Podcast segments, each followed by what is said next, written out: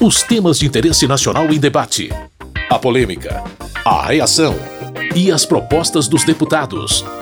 Fatos e opiniões. Olá, meu caro, minha querida ouvinte, você que também baixa o programa no seu agregador de podcast de preferência, eu sou Carlos Oliveira. Seja muito bem-vindo, muito bem-vinda ao Fatos e Opiniões de hoje. Se você gosta de debates políticos sobre os assuntos mais complexos do país, acompanhe aqui um pouco do que aconteceu no plenário da Câmara nos últimos dias. Os deputados e deputadas concluíram a votação da PEC dos precatórios, uma proposta de emenda à Constituição que principalmente cria um teto de pagamentos para os precatórios. É importante relembrar que precatórios são dívidas que os governos têm com as pessoas ou empresas e que não há mais possibilidades de reversão judicial. Por isso, resta aos governos apenas incluírem as dívidas no orçamento e fazer os pagamentos. Na votação do segundo turno, nessa semana, o texto obteve mais apoio que no primeiro. Foi aprovado por 323 deputados e deputadas.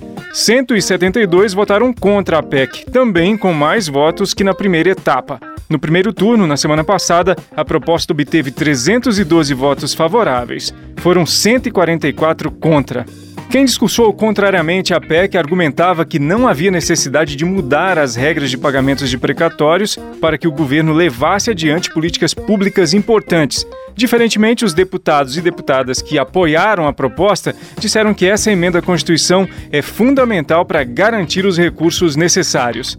O relator da PEC, Hugo Mota, líder do Republicanos e deputado pela Paraíba, justifica a necessidade de mudanças nas regras de pagamentos de precatórios para estimular que não mais o mercado especulativo de compra e venda de precatórios esteja à frente desse dinheiro que tem que estar na economia, gerando emprego, gerando renda e não meramente sendo usado para entrar em operações que ganhem dinheiro com correção de valores e de juros e de ganho com esses títulos precatórios. Nós queremos com isso estimular a nossa economia, estimular dando ao Brasil a condição de receber mais investimentos, desses títulos precatórios se transformarem em oportunidades de emprego. Gilson Marques, do Novo de Santa Catarina, critica as razões apresentadas pelo relator Hugo Mota. Para estimular a economia, o segredo é não pagar as contas, esticar o prazo, escolher o índice que vai pagar e distribuir renda. Então tá resolvido o problema do Brasil, não paga mais ninguém, bota o prazo lá para frente, escolhe o índice e distribui 500, 600, 800 mil reais. Ideia socialista. O que, que é isso? Isso estimula a economia? A motivação principal para o líder do governo e deputado pelo Progressistas do Paraná, Ricardo Barros, é a viabilidade do Auxílio Brasil. Esse programa vai substituir o Bolsa Família. Quero pedir a todos os senhores parlamentares, do governo e da oposição, o voto a favor do Auxílio Brasil, o voto a favor dos mais pobres, o voto a favor daqueles que foram impactados involuntariamente pela pandemia, pela Covid e pelo isolamento social, pela limitação de atividade econômica econômica e que querem poder voltar a ganhar sua vida com o seu próprio trabalho, sustentar com dignidade a sua família. São muitos brasileiros que precisam ainda desse auxílio. Com interpretação diferente, Daniel Coelho, do Cidadania de Pernambuco, garante que não seria necessário mudar a regra de pagamentos de precatórios para se criar um novo programa social. É possível sim pagar o auxílio sem dar calote, sem deixar de pagar ninguém. Existe espaço dentro do orçamento se houver um esforço. Agora, o governo não quer se esforçar em cortar seus custos. A gente tem uma matéria que foi aprovada nessa casa, pela unanimidade, que é o fim dos super salários no Brasil. Está parada no Senado. O presidente do Senado, Rodrigo Pacheco, não quer pautar. Nem o governo tem interesse na matéria. Não é através de um calote nos precatórios que nós vamos resolver os problemas do Brasil. Segundo Evair Vieira de Melo, do Progressistas do Espírito Santo e vice-líder do governo, o impacto da mudança do pagamento de precatórios será reduzido para a maioria das pessoas. Para os pequenos e médios recebedores de precatório, impacto zero, nenhum impacto. E, naturalmente, os ganhos de precatório interessam a grandes corporações, corporações ligadas ao OAB, os grandes escritórios de advocacia que operam e vivem em função de precatório, A gente sabe que os sindicatos recebem parte disso, porque as ações são coletivas, então parte disso também alimenta os sindicatos. Por isso eu até compreendo o desespero daqueles que são alimentados por esse sindicato, por essas corporações, o desespero dessa prorrogação necessária para o bem do Brasil. O líder do PSB e deputado de Pernambuco, Danilo Cabral, entende que há um erro de prioridade na mudança das regras de pagamentos dos precatórios. Falamos aqui em pagar precatórios de 90 bilhões de reais. Falta dinheiro para pagar aqueles que tiveram que recorrer à justiça, de esperarem 20 anos, como os professores, para poder receber os seus direitos, mas não falta dinheiro para pagar a dívida, 350 bilhões de reais ano, que é pago de serviço da dívida todo ano aqui e eu nunca vi ninguém questionar isso. Por outro lado, para Aloísio Mendes, líder do PSC e deputado pelo Maranhão, aprovar a PEC dos precatórios é cumprimento de dever. Cumprido com mais de 17 milhões de brasileiros, que a partir de agora, com a aprovação da PEC, terão acesso ao Alimenta Brasil, que são 400 reais por mês para garantir o mínimo de segurança alimentar. Nós teremos também aqui a garantia para milhares de municípios brasileiros que terão a oportunidade de parcelar as suas dívidas de INSS em até 240 meses, dando condições a esses municípios a prestar atenção e as necessidades dos seus munícipes. E também estamos garantindo aqui recursos para a aquisição das vacinas para o ano que vem, que a Covid vai se transformar numa endemia. Enio Verri, do PT do Paraná, acha que o novo limite de pagamentos dos precatórios não é uma política proporcional a outras que também têm conotação financeira. Não fazem da mesma maneira com os 47% do orçamento que é destinado ao mercado financeiro. Ninguém toca nesse assunto. Tocam sim em tirar direitos dos mais pobres, tocam em criar mercados paralelos e, inclusive, em criar oportunidades para se pagar a previdência pela metade do preço através do deságio. Por isso entendemos que é absolutamente injusto o que está acontecendo hoje aqui. Ao final dos debates, os discursos contrários não foram suficientes para convencer a maioria dos deputados e deputadas. A PEC dos precatórios foi aprovada no segundo turno por 323 votos a 172. Agora, a votação é com o Senado Federal e a expectativa é a de que seja finalizada por lá na última semana de novembro. Durante o processo de votação na Câmara, foi aprovada uma única mudança no texto do relator Hugo Mota.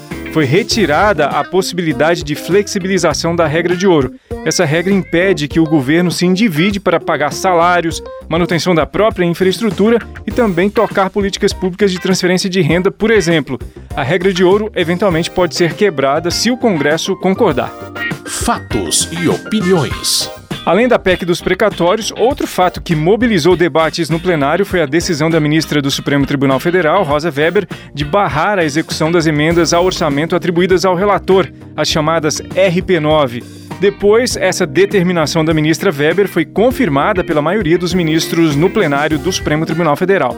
Na opinião do deputado Ivan Valente, do PSOL de São Paulo, as emendas de relator violam as regras da administração pública. Moralidade, impessoalidade, transparência e mais, a equidade, porque as emendas individuais, que hoje dão 9 bilhões, as emendas de relator são o dobro das todas as individuais para os apaniguados para aqueles que vão garantir qualquer coisa que se faça nessa casa contra o povo brasileiro. Isso é crime.